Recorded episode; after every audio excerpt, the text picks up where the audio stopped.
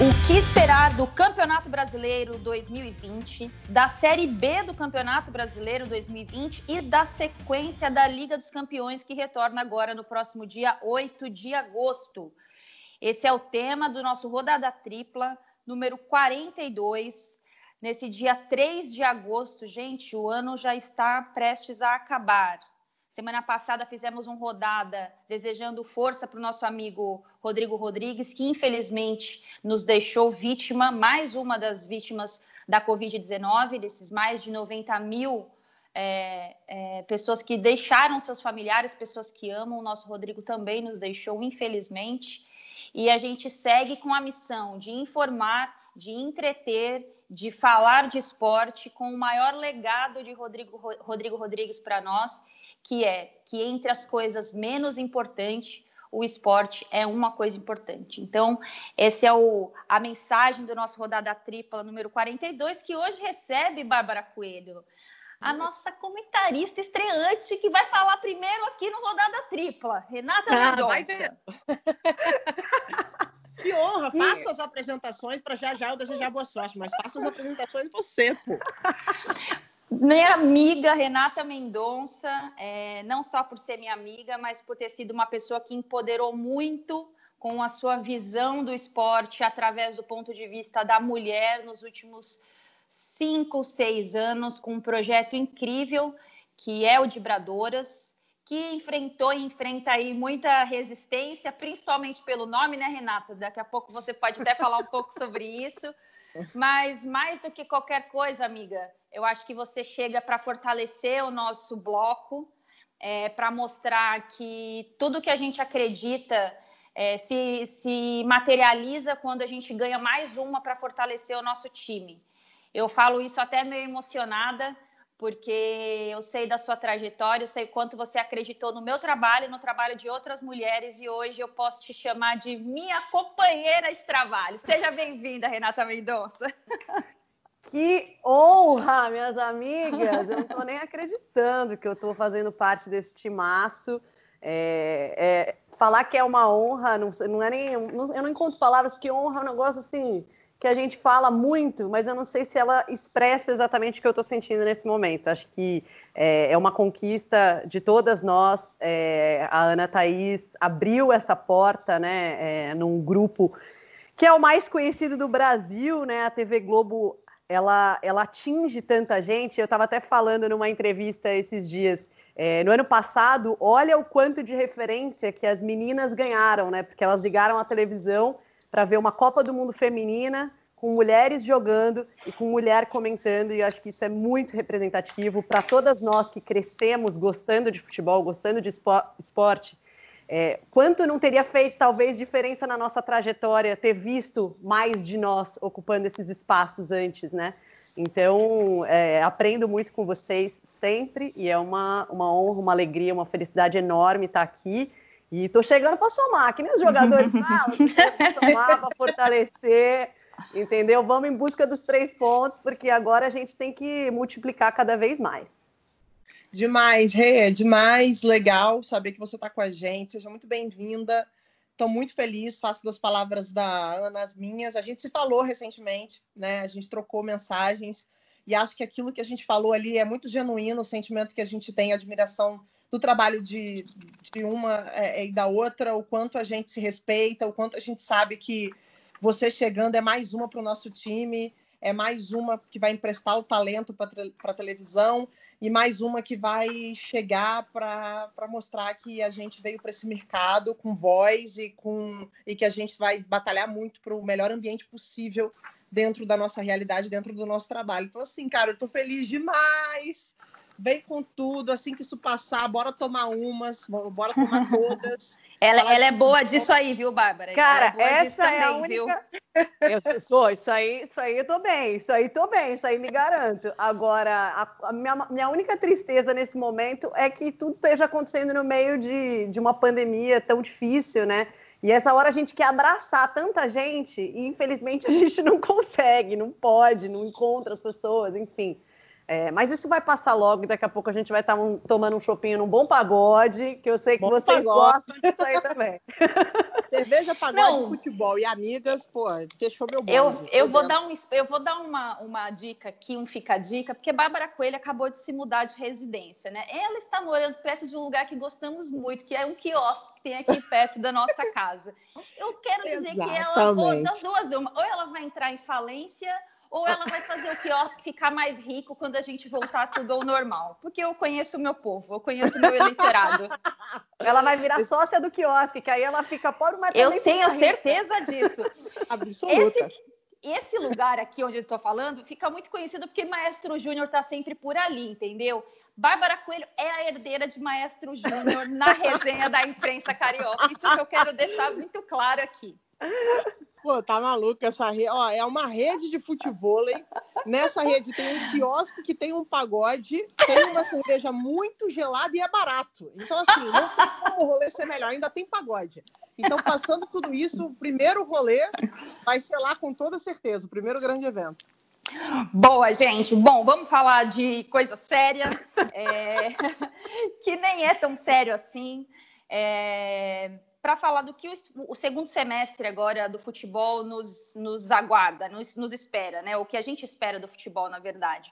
A gente tem o início do Campeonato Brasileiro em meio ao pico da pandemia, como nós tivemos o retorno dos estaduais pelo Brasil. É, o futebol, eu nunca me esqueço de uma frase importante da Bárbara Coelho aqui em uma das edições do nosso Rodada, que ele representa uma parte muito importante do PIB, no caso do Brasil, de cada estado. É, então, a gente tem que jogar meio que com as duas, com, as, com os vários pratos, né? Tem que administrar esses vários pratos. Mas como num cenário nacional do Brasil nós não controlamos a pandemia como deveria, as coisas foram voltando e a, a impressão que dá é que está tudo normal quando na verdade não está, né? Isso que a gente tem que deixar sempre no nosso horizonte para não descaracterizar as nossas análises nem é, deixar uma análise é, alienada do, da realidade que a gente vive no Brasil hoje, com a média morte de mil casos aproximadamente por dia. Só que o Campeonato Brasileiro retorna próximo final de semana, com algumas rodadas adiadas por conta das indefinições dos campeonatos estaduais, como é o caso do Campeonato Paulista, né? Palmeiras e Corinthians não vão jogar na rodada do final de semana. Só que a gente tem aí um campeonato que no ano passado, pelo menos na minha opinião, tivemos um nível técnico muito abaixo a gente fala do Flamengo, mas a gente olhar para baixo do Flamengo, o que, que a gente pode projetar com base no que a gente viu no ano passado, com o que a gente não viu no ano de 2020, né, ainda por conta dessa pandemia, e o que esperar desse Campeonato Brasileiro de 2020. Bárbara Coelho, a palavra é tua. Então, eu vejo assim, além do Flamengo que continua na frente, apesar da gente agora vai ter que entender como o Domenech, eu vou chamá-lo de Domenech, hein? Eu Ninguém vou chamar de Domi, eu vou chamar de Domi, hein? Tô, tô nessa vibe já. Eu não vou ficar maluca com esse nome, não. Eu, hein? Cada hora é um negócio, tá doido. Domi, Domenech, o mais fácil possível. Daqui a pouco ele chega aqui e fala que a gente tá tudo errado. Mas, quer dizer, ele já chegou, né? Mas daqui a pouco ele corrige a gente em cada entrevista. Mas, enfim, a gente vai ter que entender qual é a continuidade de trabalho que ele vai dar em relação ao que o Jorge Jesus fez. Eu acho que vai ser uma continuidade. De qualquer forma, é, o Flamengo tem um elenco hoje que indiscutivelmente entra para brigar pelo título do Campeonato Brasileiro. É o atual campeão da competição e entra como favorito por ser campeão e por ter o elenco que tem.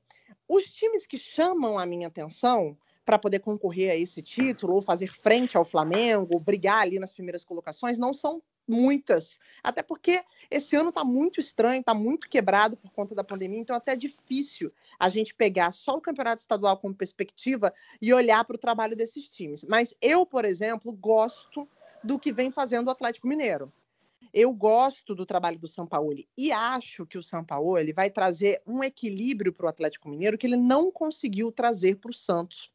Eu acho que pelas contratações que o Atlético vem fazendo e até pela mentalidade e amadurecimento do próprio São Paulo em relação ao trabalho do ano passado, eu acho que esse ano o Atlético pode ter um time e ter um jogo mais consistente, até defensivamente, que é uma coisa que o São Paulo já vem falando no campeonato estadual, que é um equilíbrio que o Atlético precisa encontrar. Não, precisa, não pode continuar sofrendo os apagões que sofre ao longo do jogo. Outro time que não me encanta, mas que para mim sempre briga, é o Palmeiras pela força que tem, pela forma como compete, que para mim é um time que consegue se equilibrar, é um time que consegue encontrar soluções durante o jogo, por mais difícil que seja. É um time defensivamente sólido, que se comporta bem né, na sua defesa. Então, é um time que, quando eu olho para o Campeonato Brasileiro e a estrutura que ele funciona, eu acho que é um time que sempre é, chega para brigar. Então, para essa minha primeira participação não ficar muito longa, eu acho que a gente vai destrinchar mais sobre os outros times.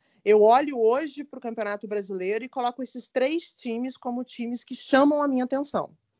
Renatinha, Vamos lá. Eu acho que, apesar do, do nível do ano passado, é, e eu acho que aí a gente poderia discutir há quanto tempo que o nível do Campeonato Brasileiro também está tá mais ou menos, né? É, mas teve um grande diferencial no ano passado, que foi é, não só o, o, Flamengo do Jesus, mas também a chegada do Sampaoli, que inicialmente veio para o Santos e agora está no Atlético Mineiro.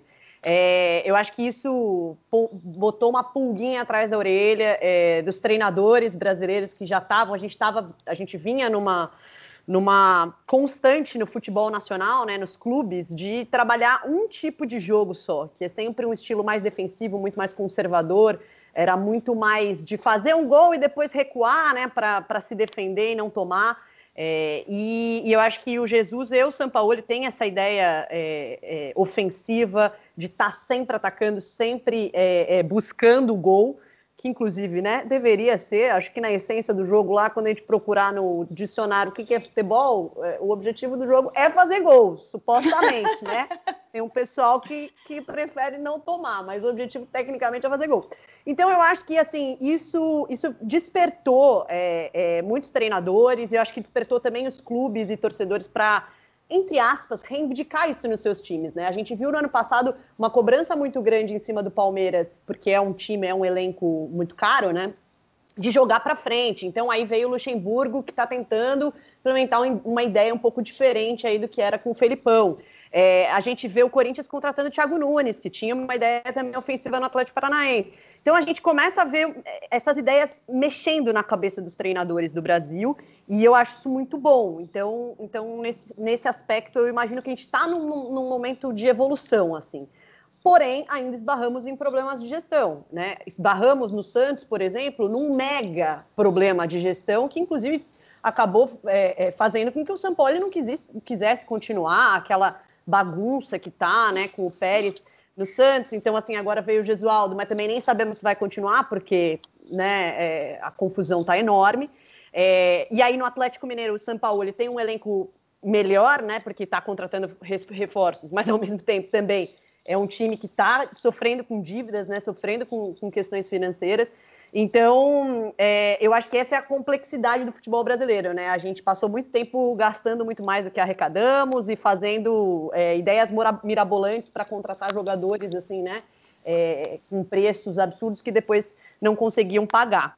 Eu espero é. muito, obviamente, do Flamengo. Desculpa, Ana, quer falar?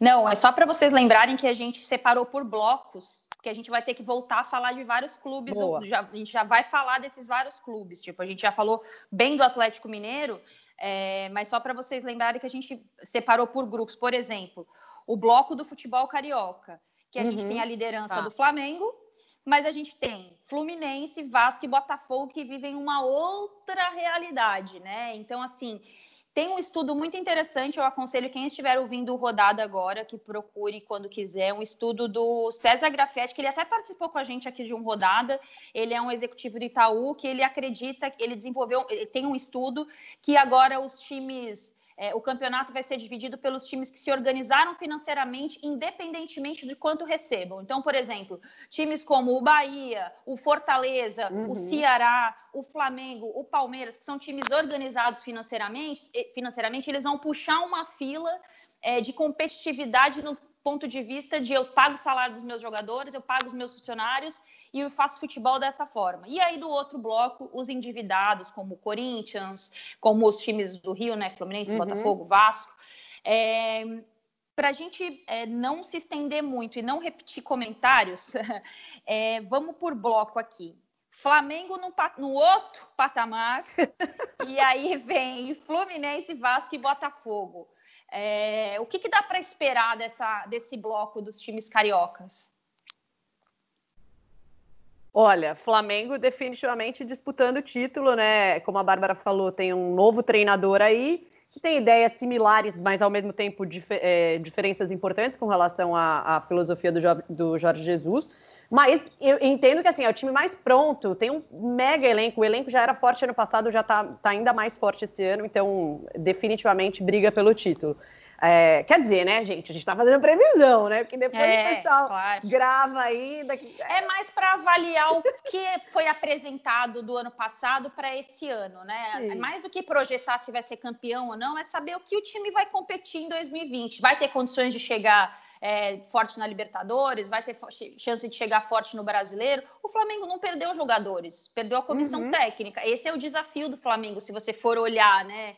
Porque a manutenção da estrutura é a mesma, tá todo mundo recebendo salário, e não é pouco, porque é uma folha salarial alta. e está ali organizado, né? A questão é o que esses clubes podem é, apresentar no campeonato, né? Uhum. Eu gosto também do Botafogo e da, da forma como tem apresentado, né? Aproveitado categoria de base. Acho que tem jovens promissores aí que estão sendo utilizados pelo Autuori. Só tenho receio porque o Botafogo é um dos clubes que mais tem estabilidade com relação a técnico, né? Não sei exatamente há quantos anos que não consegue terminar um ano com, com o mesmo treinador. O Fluminense, acho que um, é um time que ainda aposta muito nesses medalhões que não, eu, não, eu não gosto, assim, eu não gosto dessa ideia de pagar um salário tão alto para um ganso ficar no banco, é, de apostar no Fred, que apesar de toda a relação que tenha com a torcida, é um jogador mais velho, é um jogador que teve um ano de 2019 bastante conturbado. É, então, eu acho, complexo, assim, tem que ver, eu acredito que vai, esperar, vai brigar por um meio de tabela, mas talvez flerte com o um rebaixamento, dependendo de, de, decisões técnicas aí, também sempre tem um treinador mandado embora.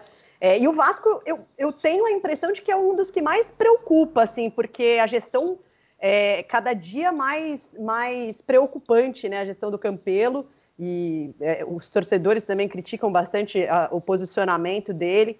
Então, eu acho que é o time que eu ainda não vi muita coisa esse ano, principalmente nessa volta, né? Bárbara Coelho, me dá um spoiler do Fluminense.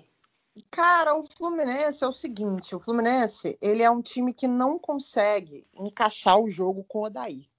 A sensação que eu tenho é que o Odaí quer trazer um pouco daquele trabalho que ele já desenvolveu no Internacional, que prioriza a defesa, que fecha a, ca a casinha quando consegue fazer um gol.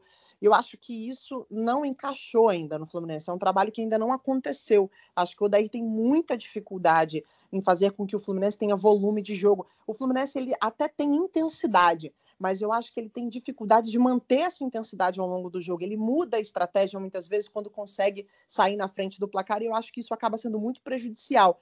Toma virada, toma empate, e acho que se dispersa. Passa um pouco pelo que a Rê falou, de alguns medalhões que são peças que o Odair vai ter que trabalhar melhor.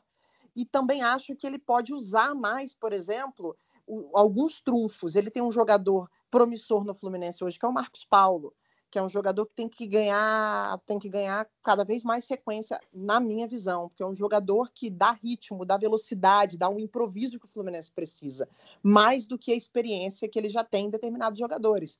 E para não repetir o que a Rê falou, porque faz muito sentido, eu só vou ponderar algumas coisas. Acho que o Flamengo ele entra para brigar, ganhar o campeonato é uma consequência. Então acho que a gente pode falar isso com muita tranquilidade. Acho que seria um desastre se o Flamengo brigar para cair ou se o Flamengo não brigar pelas primeiras posições, porque pelo elenco que tem, eu acho que entra para brigar.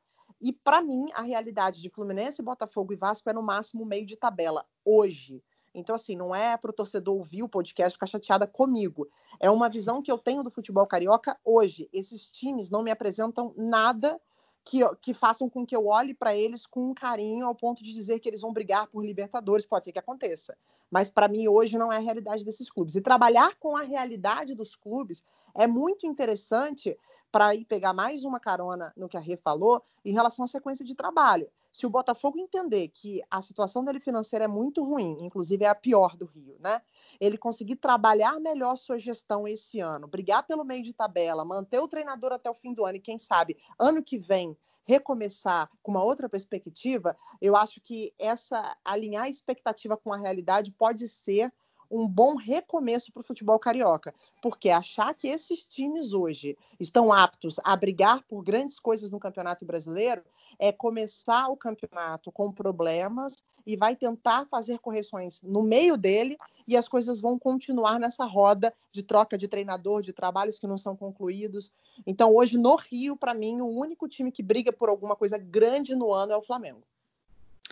É, eu, eu gosto muito do trabalho do Ramon, técnico do Vasco. Eu acho que ele conseguiu mostrar é, alguma ideia, né, nessa onda que a gente tem falado tanto de mudar um pouco o futebol, né, a visão, uma quebra de, de, de padrão. Mas fazer futebol no Vasco hoje é muito difícil, porque tem uma pessoa que chama Campelo ali que faz leva muita dificuldade para o time, né?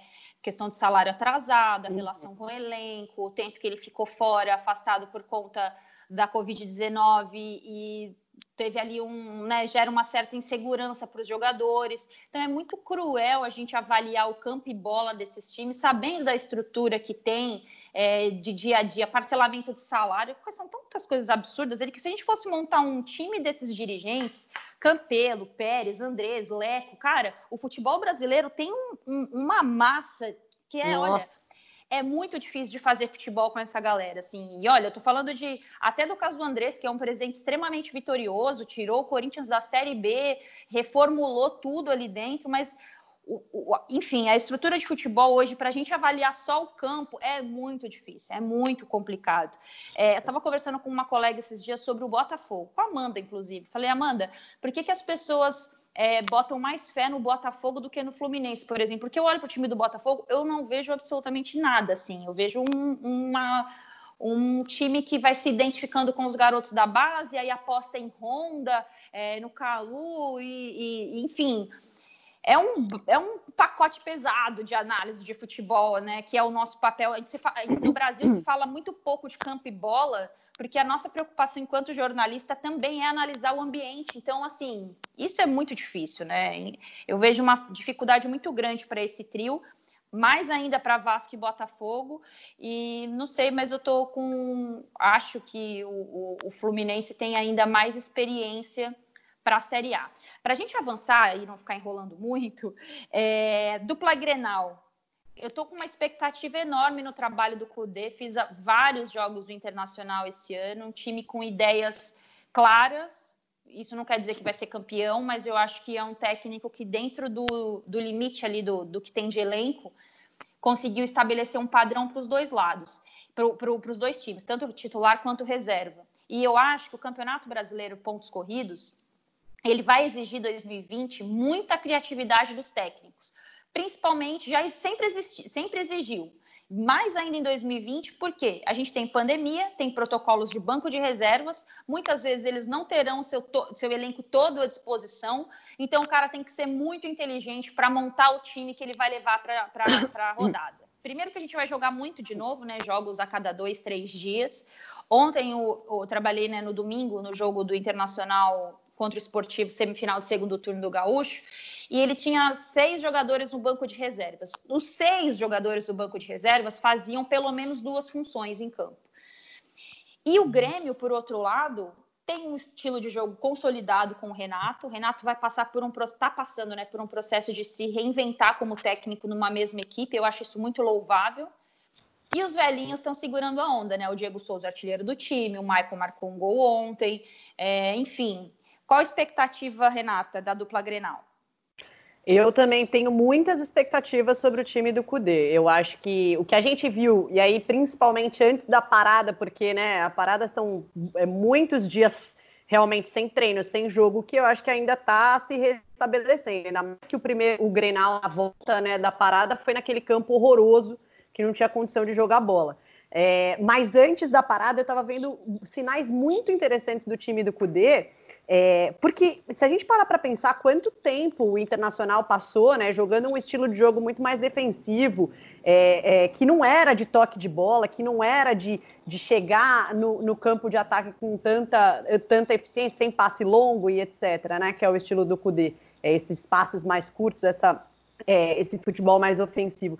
E eu acho que, que em pouco tempo a gente já conseguiu ver, ver sinais desse trabalho. É, então, assim, não é um elenco super badalado, mas é, ele tem conseguido tirar uma coisa muito interessante em pouco tempo, que é admirável, ainda mais considerando que é um treinador estrangeiro, né? Que é difícil, é toda uma cultura diferente, etc. É, e o do Renato é o que você falou, Ana. É, ele está indo para o quarto ano no Grêmio, né? Então, assim, já ganhou de tudo e falta um brasileiro.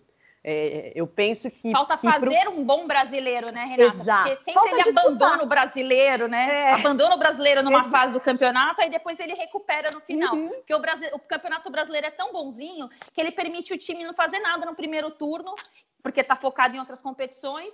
E aí, quando vê, eu acho que até isso vai ter uma influência muito grande a temporada esse ano. Não tem desculpa mais, né? Uhum. Os dois campeonatos vão estar similares. Sim, total. E eu acho que esse é o problema do Grêmio, né? Nunca não disputou o, o brasileiro com o Renato. Toda vez é essa mesma coisa, tá meio botam os times reservas para jogar vários jogos, enfim, é, foca em outras coisas. E eu acho que o torcedor do Grêmio gostaria de voltar a ganhar um brasileiro, faz muito tempo, né? E então talvez tenha um foco esse ano mais mais claro no Brasileirão e aproveitar o Brasileirão nas suas 38 rodadas. É um time que é o desafio é se reinventar sempre, né? O Renato já tem um time mais pronto se você comparar com o do Inter. É, mas ao mesmo tempo é manter esse time é, alimentado para ganhar e disputando contra equipes que têm muito mais orçamento, que tem muito um elenco mais forte em teoria, né? Então eu vejo o Grêmio mais à frente no sentido de que é um time mais pronto. É, mas o que eu estou mais interessada em ver esse Brasileirão é o, o, o time do Cudê, porque tá realmente já me despertou a atenção nesse início de ano. Bom, o, legal é, de... o, Desculpa, amiga, manda ver. Oi. Não, é, eu só ia acelerar para a gente não perder tempo com a Champions, e porque a gente tem o bloco dos times de São Paulo agora, que eu acho que vai ser longo. É, é... Só, só, posso falar uma coisa, então, 10 segundos? É, Manda bala. Hoje, o Internacional, em 20 jogos, tem duas derrotas. As duas derrotas pro Grêmio. Isso é muito interessante. Se a gente for avaliar o trabalho, o trabalho que está sendo aí do CUDE de oito meses, é um recorte muito pequeno dentro de um outro grande rival uhum. que está há quatro anos no comando de uma equipe tão sólida quanto a equipe do Grêmio, apesar das oscilações no Campeonato Brasileiro, até por responsabilidade própria, né? Por abrir mão dessa competição. Vai ser um bom ano para esses dois times. Estou querendo acompanhar de perto também. Acho que vai ser um bom ano, tanto para o Grêmio quanto para o Internacional. Não, e é muito, é muito interessante esse seu comentário, porque se você for pegar, nesse primeiro semestre, dos times não tem tantos duelos contra as equipes de Série A. Então, Sim. se você for pensar no caso do Grêmio e do Inter, o, o, o, a, o Inter perdeu para um rival, não só um rival local, né, o maior rival local, mas nos duelos de Série A, e é isso que eu tenho avaliado como comentarista quando a gente vai falar dos jogos nos programas, né? Rapidamente, ontem no eu fiz o jogo do Internacional e na minha cabeça eu não comparava o Internacional, o, o trabalho do Internacional em relação ao, ao, esportivo que foi o adversário. Eu comparei com os dois times de Série A que eu fiz jogos, Palmeiras e, San, e Santos, quanto o Inter está bem na frente na preparação em relação a esses dois times, porque são eles que vão se enfrentar daqui a pouco, né? Então, o, uhum. o, parâmetro de comparação é exatamente esse que a Bárbara fez. Tipo, olha, além de tudo, você perdeu para um, um, time concorrente seu na Série A. Porque aí você vai ganhar lá no, no, Campeonato Gaúcho e tal. Lembrando que na Libertadores o Inter também está invicto, uhum. mas a, as duas derrotas diz muito sobre o, a dificuldade do embate do, do, Inter nesse momento com os times que estão meio que no mesmo nível que ele no Campeonato Brasileiro, né? De dificuldade de campeonato. Perfeito. Bom, vamos acelerar aqui, igual o, o Hamilton ontem. Que corrida espetacular. que corrida. É com três rodas o homem vence, Demais. amiga. Como não pode? Dá uma, não dá não, gente. Não dá não. não dá. Vai ser muito difícil bater esse homem esse ano. Mas, enfim, não é assunto para hoje. Bom, bloco dos times paulistas. Corinthians, Santos, São Paulo, Palmeiras e RB Bragantino. É, esse bloquinho aqui me mexe com as minhas emoções, porque a gente tem tanta expectativa sobre o São Paulo, e aí na hora que o time precisa confirmar a expectativa, Renata Mendonça, o que esperar desse bloco? É difícil, né? É, eu acho que a gente tem muitas expectativas com relação ao Palmeiras pelo nível de investimento, apesar de agora ter perdido o Dudu, e a gente está vendo é, o quanto é, o Palmeiras está perdido sem o Dudu, inclusive, depois de ter perdido o Dudu, porque está tentando encontrar esse meio campo aí, né, uma, uma, uma nova formação de meio campo e de ataque que realmente funcione. É, acho que antes mesmo da parada não estava o ideal, mas sem o Dudu tem sido mais desafiador. E a gente vai ver um bom teste aí nessas, nessas finais com o Derby. Agora, o Corinthians tem um momento, tem, um, tem um, uma, eu tenho muita expectativa sobre esse Corinthians do Thiago Nunes, porque eu gosto muito dele como treinador, e eu acho que vai ser interessante acompanhar essa transição aí de um time que passou muito tempo jogando futebol é, por uma bola. Então, é, Mas o elenco eu, é fraquinho para ele o elenco o, é bem executar o trabalho dele, né? Uhum. O elenco é fraco. Agora, ele também fez um trabalho com um elenco que, enfim, tinha seus, tinha alguns destaques no elenco do Atlético Paranaense, mas ele conseguiu um trabalho ainda que surpreendente, né? É, com o título de Copa do Brasil em cima de um Grêmio, por exemplo, é, passando por um Grêmio, né, é, no, na, na campanha. Então, assim, eu acho que o trabalho do, do, do Thiago Nunes é interessante de se ver como é que ele vai se desenvolver num time grande é, de tanta torcida quanto como é o Corinthians. Não vi ainda grandes evoluções. Acho que nos últimos dois jogos do Campeonato Paulista, é, principalmente é, contra o Bragantino e agora o último é, da semifinal contra o Mirassol, a gente já viu alguns sinais melhores do Thiago Nunes, né? De um, de um meio-campo um pouquinho mais articulado com o Ederson ganhando a titularidade. Mas ainda não vemos as principais características do Thiago Nunes. Ainda tá, ainda não conseguimos ver. Que bom que ele ganhou um tempo aí, né? Acho que a parada nesse sentido fez bem para ele, porque ele já estava bastante pressionado antes é, é, desse período aí parado. O São Paulo do Diniz, tudo vai depender do que vai acontecer, porque eu não vou é, botar aqui que o São Paulo vai manter o Diniz, porque, ah, mas a diretoria fala. Tudo bem, a diretoria sempre falou que ia manter o treinador X e dia seguinte ou semana seguinte é, demitia. Foi a rotina que aconteceu, esse é o roteiro do São Paulo nos últimos oito anos. Curiosamente, os últimos oito anos também não tiveram nenhum título. Então, é, eu, particularmente, minha opinião, eu gosto do trabalho do Diniz. Eu vejo evolução no time do São Paulo do Diniz, evolução que eu não via quando o Cuca comandava, por exemplo, no ano passado, é, depois do Mancini e de tanto, do Jardim, enfim, foram muitos técnicos no ano passado. Então eu apostaria nele, mas para uma diretoria que está tão pressionada, talvez não dure tanto. É, eu acho que o Diniz já tem, já dá para ver alguns sinais de evolução. Óbvio, tem erros, e que, que eu gostaria de ver o Diniz tendo tempo para trabalhar até o final do Campeonato Brasileiro, porque aí eu acho que a gente pode ver o São Paulo. Não, acho que talvez não brigando pelo título, porque é um processo, mas, mas eu acho que vem, a gente pode ver um futebol interessante do São Paulo. E o Santos, é muito difícil falar o que, que, que a gente acha do Santos, né? Com essa loucura toda que está acontecendo nos bastidores. É, se fala até em demissão de Gesualdo, né? Que para mim assim é fora de, de noção falar um negócio desse no momento em que se perde Everson porque entra na justiça, o Sacha porque entra na justiça, tem mais jogador reclamando que nem quer falar com o presidente. Então, assim, é, é, infelizmente a previsão não pode ser boa, né? Bárbara Coelho, você falou do Palmeiras, é, que é um time que de fato não inspira muita, muita ousadia, né? Mesmo com com o elenco que tem. É... Acho que ontem, pela primeira vez, ontem, né, no domingo, quando classificou, vencendo a ponte por 1 a 0 deu um, um pouco de noção que o Luxemburgo está tirando ali o time daquela dificuldade, né? Porque controla o jogo, tem posse de bola, mas não inspira nada.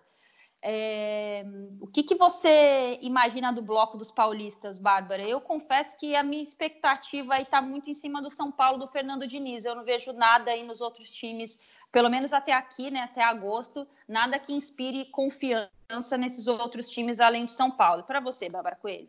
Então, eu também não. O que me chama atenção do Palmeiras só é a questão da experiência e o como ele consegue competir mesmo não brilhando, mesmo com dificuldades de criação, mesmo com dificuldades em relação a jogadores para finalizar e para decidir o jogo, com a saída do Dudu, principalmente, isso acentua.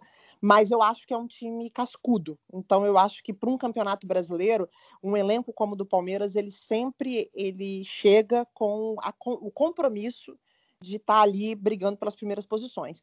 O São Paulo, para mim, é o time deles também mais promissor, só que eu não tenho esperanças que o Fernando Diniz vai ficar. E é uma pena, porque quando a gente discute a, a, a realidade do São Paulo, e aí a gente pode abraçar o Santos nessa, nesse comentário, a gente precisa, antes de avaliar o trabalho de campo, e você falou muito bem em relação a isso sobre o futebol carioca, agora eu trago para o paulista, é, a gente não consegue separar e a gente não consegue ter uma avaliação justa como a gente gostaria se a gente sai do campo e a gente olha para a gestão desses clubes, né?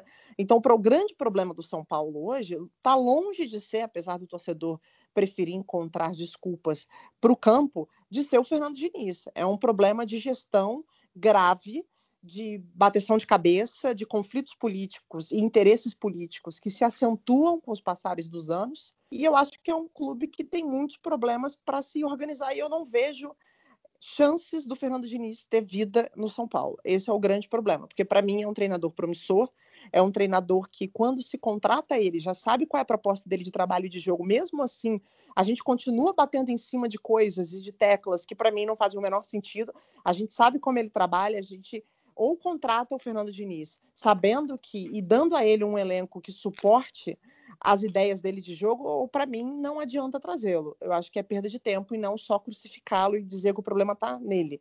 E o Pérez, hoje, o Santos é o clube no Brasil que tem mais ação trabalhista.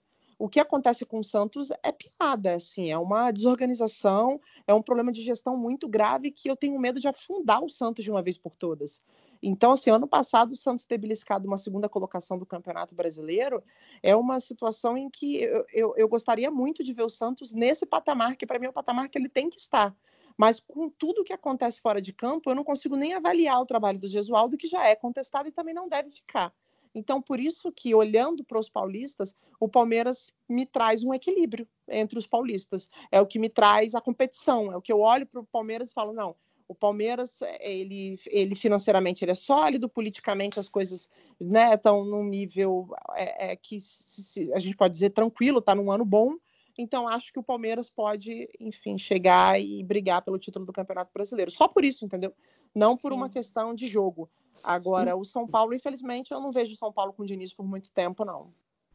O que é uma pena, né? Eu estava conversando pena. com o Grafite esses dias no camarim, né? Falando sobre os jogos que a gente tem feito, né? A gente faz muitos jogos, assim, diversos, né? Faz um dia o Campeonato Paulista, no outro Pernambucano, no outro Gaúcho. E eu falei assim, cara, eu fiquei muito impressionada com a marcação da bola parada do Santos, por exemplo. E aí ele falou, você já viu a do São Paulo? Aí você vai falar, ah, o problema é do Diniz. Não, porque o que é treinado não foi executado. Então tem uma diferença muito grande entre cobrar do treinador e a responsabilidade do grupo de jogadores, que também ah. no Brasil é muito relativizado, né? Aí falando mais do uhum. campo e bola. Porque a gente pode dividir o, as análises de futebol de várias esferas. Infelizmente, ah. no Brasil, a gente tem que avaliar o ambiente, como a gente tem feito aqui. Mas se a gente for olhar o campo, a gente cobra muito do Fernando Diniz, e dos técnicos, né, num, num, grosso modo, eu acho que tem que ter mesmo essa cobrança, mas eu acho que às vezes os jogadores também é, têm uma tomada de decisão diferente do que é treinado. E aí uhum. não é só a responsabilidade do técnico, né? Vai muito pelo que forma o caráter de um grupo de jogadores. Não é o caráter pessoal de cada um, mas daquele time ser competitivo ou não. Acho que o maior exemplo disso é o Corinthians. O Corinthians é um time que você olha, é um time feio você está olhando aquele time feio. Mas o time feio está ali, tem jogadores com uma mentalidade extremamente competitiva: Fagner, Gil, Cássio, Jô, é, Ramiro, é, até o próprio Gabriel. Aí você vê aquele time que vai ascendendo ali meio que do nada, quando você vê, pum, o time está ali decidindo um campeonato paulista, que não é muita coisa, mas eu acho que é o caráter que se forja de grupo de jogadores. E eu acho que Palmeiras, por exemplo, peca demais nisso peca demais. Você é um time que é um elenco que não permitiu que se crescesse em lideranças, porque muito se reflete na imagem do Felipe Melo. Não tem líderes naquele time. Você olha para o grupo, para o campo, você fala, cara, se eu tivesse que cobrar alguém desse time, eu vou cobrar quem? O William Bigode? Não. O Luiz Adriano? Não. O Patrick de Paula? Também não. O Ramires? Também não. O Diogo Barbosa? Também não. É um time sem reflexo. Então, eu acho que o Campeonato Brasileiro do Palmeiras é, indo por esse caminho do campo e bola, vai dizer sobre a, o, como se forja o caráter, né, o, o, caráter competitivo desse elenco. Ou a diretoria coloca a mão agora é, em ver o que realmente precisa para fazer esse time sair desse marasmo, que parece que é um time sem fome, ou então o Palmeiras vai ficar sempre na expectativa. Não, esse ano vai, esse ano vai. E foi, foi campeão brasileiro 16, 18, mas com times que a gente não lembra de absolutamente nada. A gente lembra do Dudu. E eu acho que é muito pouco para um time do tamanho do Palmeiras a gente lembrar só de um jogador.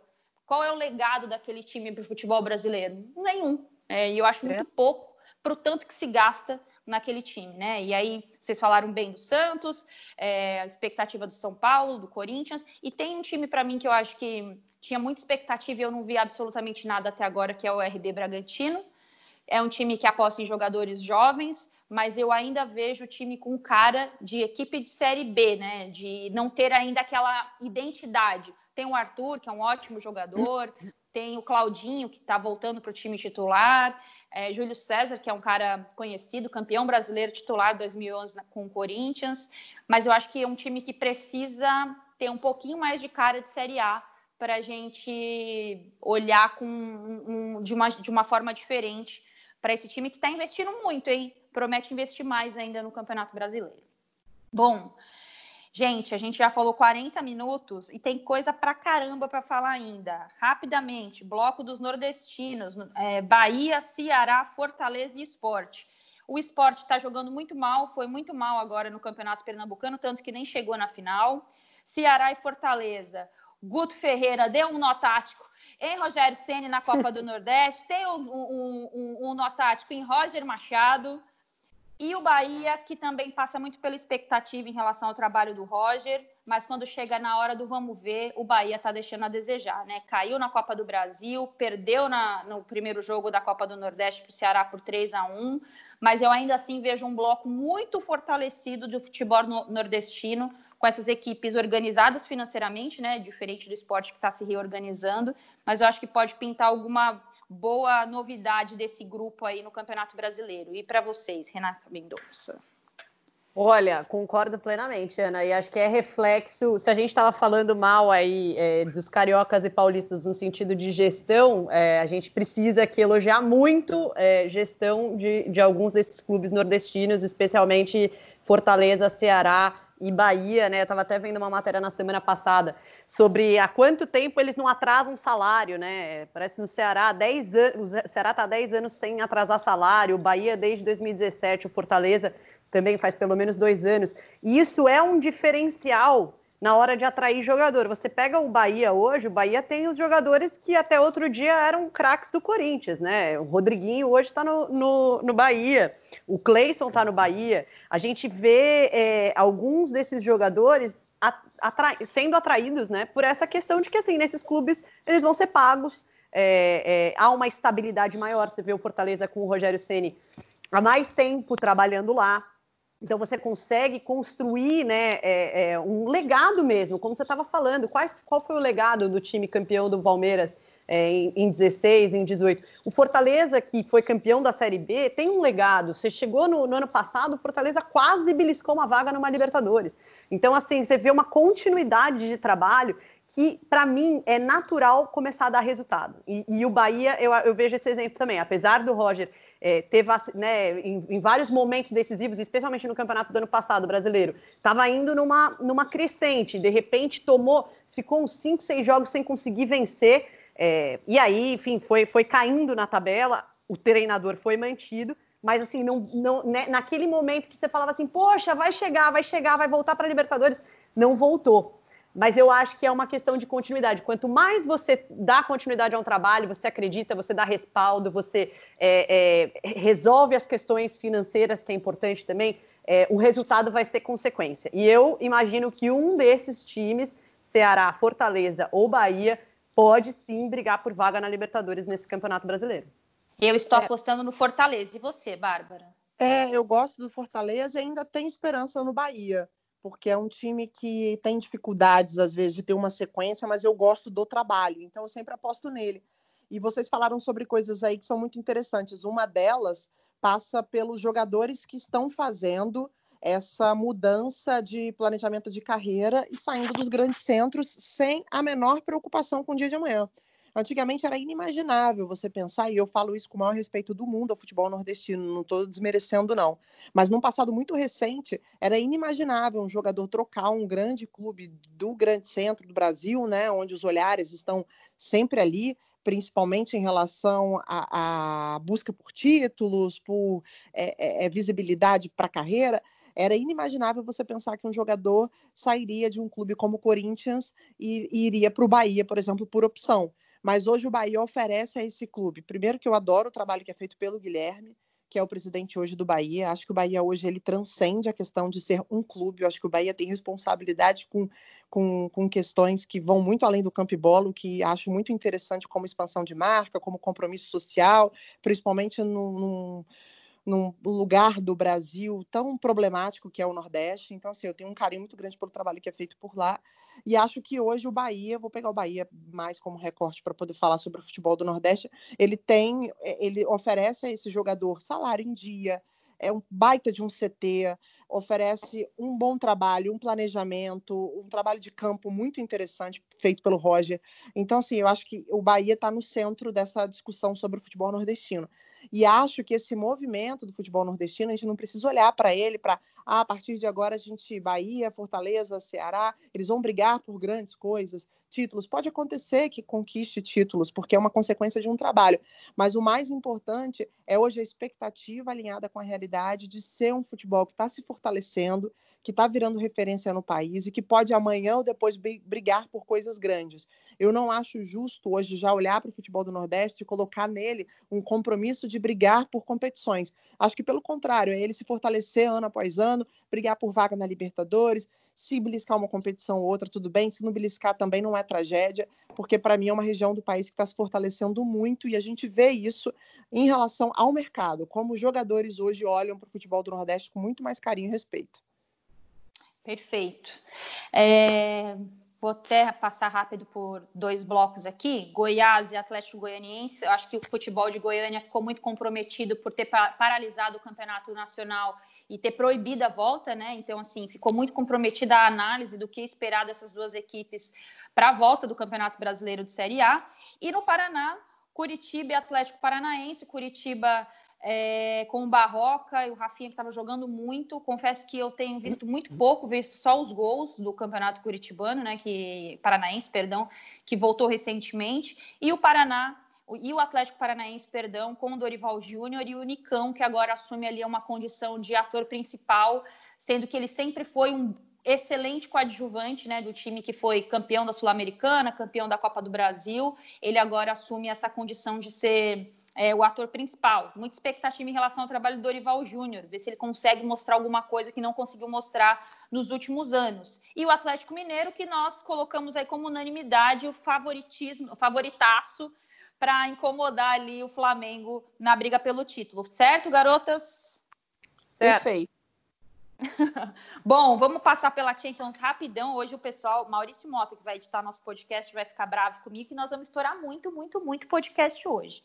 Mas eu acho que foi bom a gente passar pelo campeonato de série, pela Série A do brasileiro. Para o torcedor, para o nosso ouvinte que tá agora aí pensando, cara, como é que vai começar o Campeonato Brasileiro no meio disso tudo? Não é só o brasileiro que vai começar, não. É a Copa do Brasil, a Libertadores, a Sul-Americana. Daqui a pouco tem eliminatórias da Copa do Mundo aqui também. Brasil estreia contra a Bolívia em São Paulo, enfim. Tudo isso. Liga dos Campeões da Europa retorna também agora em breve. Assunto preferido de Bárbara Coelho. Vou começar pelo confronto mais esperado das oitavas de final, Bárbara Coelho. Napoli-Barcelona, primeiro jogo 1 a 1 o Napoli não, tem, não terá, dificilmente vai ter o Insigne, né? Um jogador muito importante para pro, pro time, 12 gols na temporada, 8 assistências, sofreu uma lesão na última rodada do Campeonato Italiano e provavelmente fica fora do segundo jogo. O Barcelona nessa crise interna em relação a técnicos, a UEFA analisa tirar o jogo de, de, de Barcelona por conta do aumento dos números de casos da Covid-19. Bárbara, o que esperar do, desse timeco aí que você gosta tanto de cada de Barcelona contra ah, o poderosíssimo Napoli? Eu estou em crise com Barcelona, eu estou com raiva do Barcelona. Ai, meu Deus, que confusão que eles estão fazendo lá, cara. O presidente, todo mundo, tá uma bagunça. Eu não sei como é que o Messi está aguentando viver naquele clube. Mas se ele quiser sair de lá e vir pro meu time, eu não vou achar ruim, não. Tá tranquilo as coisas do meu time, só que não. Pelo menos lá não tem pichação de muro, não tem fora Acabou todos, a paz. Né? Acabou a paz. É, verdade. Messi pipoqueiro. Pô, tadinho do Lionel Messi, do Léo. Léo, pra mim é Léo, né? Vamos falar a verdade. Mas, resenha à parte, acho que assim, o Barcelona vive um dos piores momentos da última década. Disparado. Em campo não produz, é um time. Aquilo que você falou do Palmeiras, o time que não morde, o time que não assusta, o time que não se impõe, esse é o Barcelona de hoje. Perdendo o título da Liga para o Real Madrid, se é eliminado da Champions, é uma crise que eu não sei nem te falar se ela tem condições de ter fim. E aí vem a janela de novo, aí vem toda a relação com o Neymar pipocando, vem, volta, não volta, contrato Neymar, não contrato. Então, assim, eu vejo hoje um confronto extremamente equilibrado por conta, apesar do desfalque do, da Napoli, né, do Sim, que é um jogador que tem feito a diferença. A gente nunca pode esquecer do Messi, que é um jogador que, apesar de falarem que não decide, é uma grande bobagem, que é um jogador Meu Deus, se o Messi Nossa, não decide... É... É, porque as pessoas quando. É, é, porque esse assunto você sabe, né? Ah. Eu já tô ficando até meio suada aqui. A gente podia esse falar um dia tira do sobre... sério. Mas é um jogador que, que pode decidir. Acho que o Barcelona ele, eu acho que ele entra como favorito nesse jogo, mas é para salvar o ano. Se perder esse jogo, o Barcelona, eu não sei nem o que, que acontece. Acho que cai todo mundo e acho que é até, vou até falar um negócio aqui que se acontecer, recuperem. Eu acho que o Messi vai dar uma de maluco. Eu acho que ele vai dar uma de maluco se for eliminado agora da Champions. É o meu pressentimento. A última Renata vez que Mendonça aí não deu certo, hein, pessoal? Segura. É, é, é, verdade. A gente vai, a gente vai pegar um, a gente vai pegar um vídeo do Felipe aí depois te cornetando, tá? Pode, pode ter certeza disso. Porra, todo mundo. Bom, é, Chelsea sai desse confronto Barcelona e Nápoles, o, outro, o, o, adversário sai de Chelsea Bar, e Bayern, né? No primeiro jogo, o Bayern meteu só um 3 a 0 no Chelsea em Londres. Só. E agora, é, tá de boaça, né? Porque o Chelsea também não vive uma boa fase, sem Pulisic, Aspilicueta, o Pedro, né, se lesionaram ontem na domingo na final da FA Cup. Derrota para o Arsenal, derrota doída. Olha, gente, tem derrota que a gente aceita, mas perder para o Arsenal é, não dá, eu... dói no coração. Cara, não dá para você perder pro Arsenal. Você pode perder para quem você quiser, mas pro Arsenal não. Estou revoltada. Só o último jogo do Bayern, para a gente ter uma noção, tinha sido no dia 4 de julho, final da Copa da Alemanha, venceu, inclusive. Fez um amistoso no final de semana contra o Olympique de, é, Olympique de Marseille, venceu por 1 a 0 o gol do Gnabry colocou o time titular em campo. Quando você olha o time titular em campo do Bayern, você entende por que, que eles são meus candidatos a finalista. Não tem o Pavar que está machucado, mas tem Lewandowski e são favoritaços na Liga dos Campeões. Renata Mendonça. Olha, amiga, tá difícil para o seu Chelsea. Tá difícil para o seu Chelsea, porque já estava difícil, né, com aqueles 3 a 0 Eu acho que o Chelsea pode. Eu não aguento mais Frank Lampard. Eu não aguento! Lampard, você está acabando com a minha semana! Mas teve coisa boa nessa volta. Eu acho que o Chelsea teve alguns uns lampejos, uns lampejos, né, de lampa, uns lampejos de de, de alegria. O Pulisic está machucado. É, mas, mas é muito difícil reverter 3 a 0 gente. Ainda mais contra um time é, tão bem montado como o do Bayern, com o Lewandowski voando. É, acho que está muito óbvio esse palpite, gente. Bayern de Também. Munique. Ok, ok, entendi, gente. Real Madrid, Manchester City. Primeiro jogo, Real Madrid perdeu por 2 a 1 em casa, vai agora a Londres para jogar contra o vice-campeão inglês. Perdeu também para o Arsenal na Copa da na, FA Cup e assim perdeu jogando mal, tá? Então é bom o Guardiola fazer esse time jogar bem se quiser passar o Real Madrid que mentalmente está muito fortalecido com esse título espanhol. Não vai ter Sérgio Ramos, é, muito provavelmente titular vai ser o Militão. Eu não quero decepcioná-las, mas eu aposto que Real Madrid passa nesse jogo. Bárbara? Ai, meu Deus, eu, eu tô, tô ficando nervosa. A verdade é que o Manchester City, é, eu fiz um, um, bolão, ele tá na minha final de Champions, mas eu coloquei isso aí para fortalecer minha torcida. Porque Entendi. o Real Madrid tem uma coisa, ele tem uma coisa muito impressionante, assim, que é Cara. é o nível que ele consegue competir. Assim, é. é um nível muito impressionante. O Real Madrid, tudo pode dar errado, que no fim dá certo. Então, assim, eu camisa, não né? É camisa, é camisa, é experiência. É impressionante. Para mim, é o time no mundo que melhor compete disparada. Mesmo o Liverpool sendo hoje o time do mundo, eu acho que para competir com o Real Madrid, é, você tem que ser muito casca grossa, é muito cascudo, é muita experiência, é muito improviso, são muitos jogadores com capacidade de decidir e mudar a história de um jogo. Às vezes você olha para o Real Madrid, o Real Madrid está morto no jogo, do nada eles resolvem a partida. Então, assim, é, é, é um, para mim é o confronto dessa fase da competição e para mim daí pode sair inclusive o campeão. Time chato, né? Time chato, Real Madrid, gente. Não aguento mais Real Madrid na eu final da Champions. Não. Eu vou apostar no City só porque eu não quero ver o Real Madrid correndo risco de chegar a mais uma final.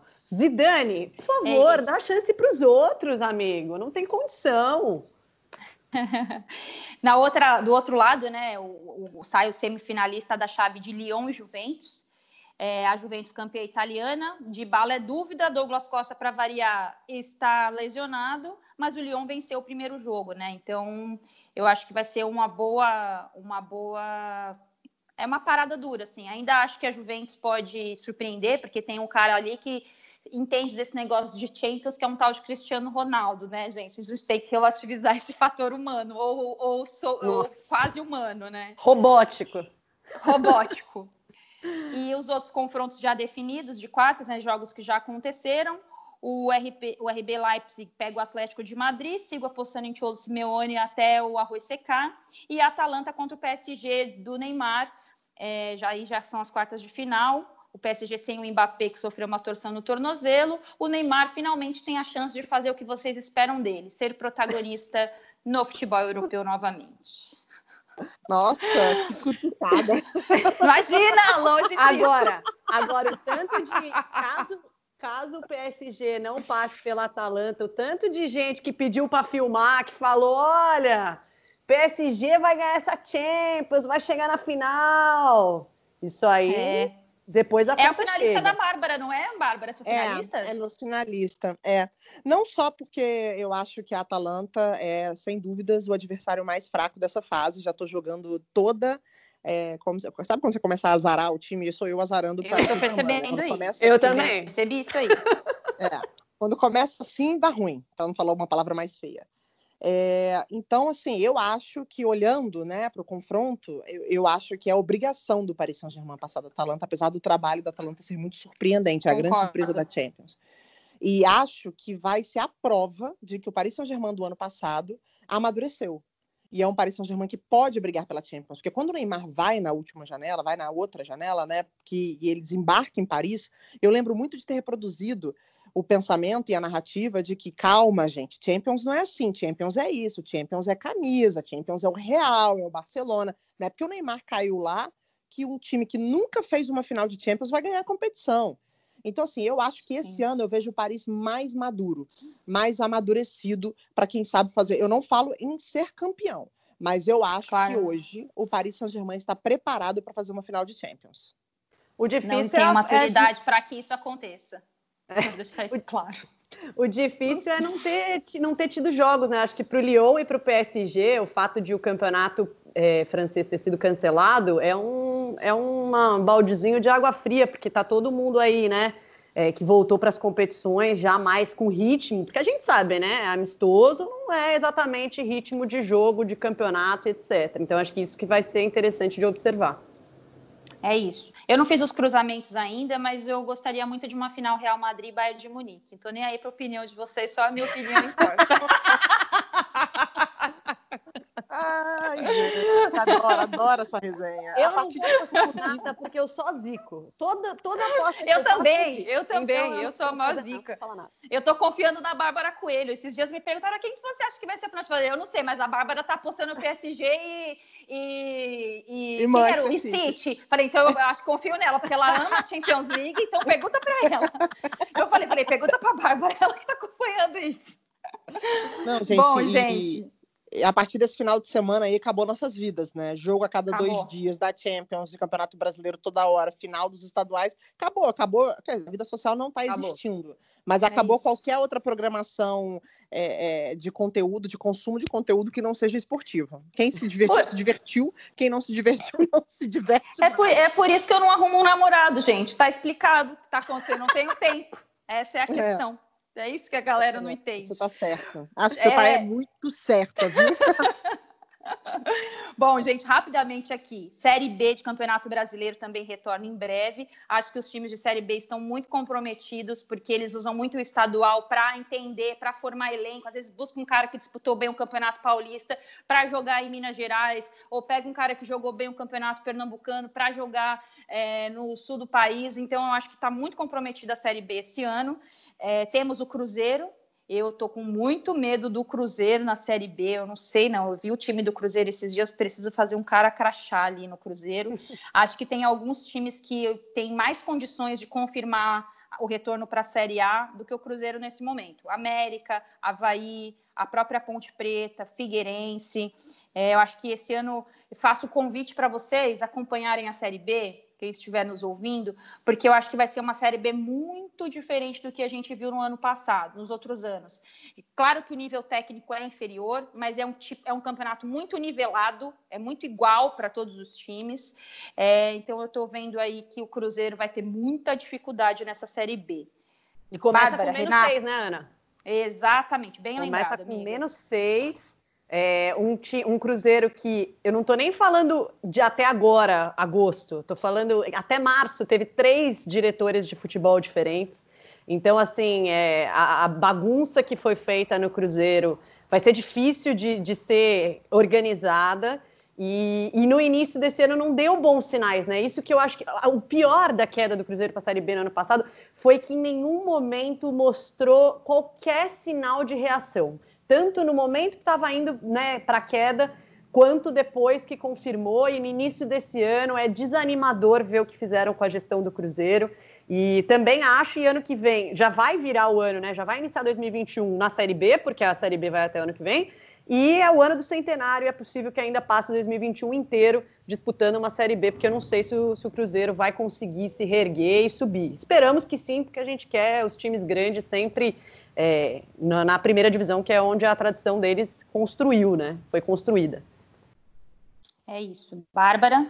É, acho que vai ser um ano muito difícil para o Cruzeiro e subir para a Série A vai ser o lucro máximo que o clube pode ter, porque a gente não sabe em que instâncias da FIFA ele ainda vai ser prejudicado, ele ainda vai se prejudicar pelos erros que cometeu, pelas dívidas que tem. E a FIFA agora vem vem para punir mesmo, não é uma questão, não é uma esfera mais no Brasil, é uma, é uma entidade que, quando ela quer, ela pune, ela tira pontos, ela notifica o clube. Então, acho que vai ser um ano muito caótico para o Cruzeiro. E o torcedor do Cruzeiro não precisa focar em título, pelo contrário, esse ano, se o Cruzeiro conseguir voltar para a Série A, já vai estar tá de bom tamanho. Bom, meninas, é, acho que a gente falou um pouco ou bastante de tudo. É, acho que fica um bom guia aí para quem quiser acompanhar o Campeonato Brasileiro, nos cobrar no final do ano. Filmamos a cara de Bárbara Coelho e traremos aqui imagens de Felipe. Favoritaços aí para Campeonato Brasileiro. Bárbara, Flamengo, Galo e Palmeiras, tua lista? É, a minha lista, Flamengo, tá? E aí uhum. a gente abre um espaço para esse segundo Sim. lugar aí. Não Flamengo, Abismo. Assim, Abismo e Atlético Mineiro e quem sabe um Palmeiras. Renata Mendonça. Pode colocar mais alguns? Sim. Então Sim. tá. Então Flamengo é o principal candidato. Aí na, numa segunda ordem aí vejo Palmeiras, Atlético Mineiro, talvez numa terceira ordem um, um Grêmio Inter aí pela, pela aposta que eu faço tanto no trabalho do Renato, talvez maturando aí para um Campeonato Brasileiro e no do Cudê. Boa, minha lista está bem parecida com a de vocês também. Eu insiro o São Paulo, mesmo com esse caos chamado Leco, e mesmo com a pouca possibilidade da permanência do Diniz, como disse Bárbara Coelho, eu vou de Flamengo, não nessa ordem necessariamente, mas o Flamengo no topo, e ali no mesmo bloco internacional, o Galo, São Paulo e o Grêmio. Eu acho que vou ficar surpresa se ia pintar alguma coisa diferente disso aí no decorrer da temporada. Bom, queria agradecer, Renata Mendonça, seja bem-vinda, conte conosco, participará ainda muitas vezes do nosso Rodada Tripla, saiba disso, conte com a gente. A Bárbara já deu um spoiler aí no, na abertura do Rodada sobre o que a gente espera de você, né, Bárbara? Já batendo nas portas para ajudar a gente nas reclamações do dia a dia. oh, aguarde e verás. Reclamar é comigo mesmo, eu sou, eu sou desse tipo. Mas é isso. Seja bem-vinda e conte com a gente. E aguardo agora pela escala do fim de semana, confirmando aí a sua estreia. Muito obrigada, amigas. Foi um prazer. Eu estou sempre aqui pronta para a convocação de vocês. Isso é importante. Bárbara Coelho.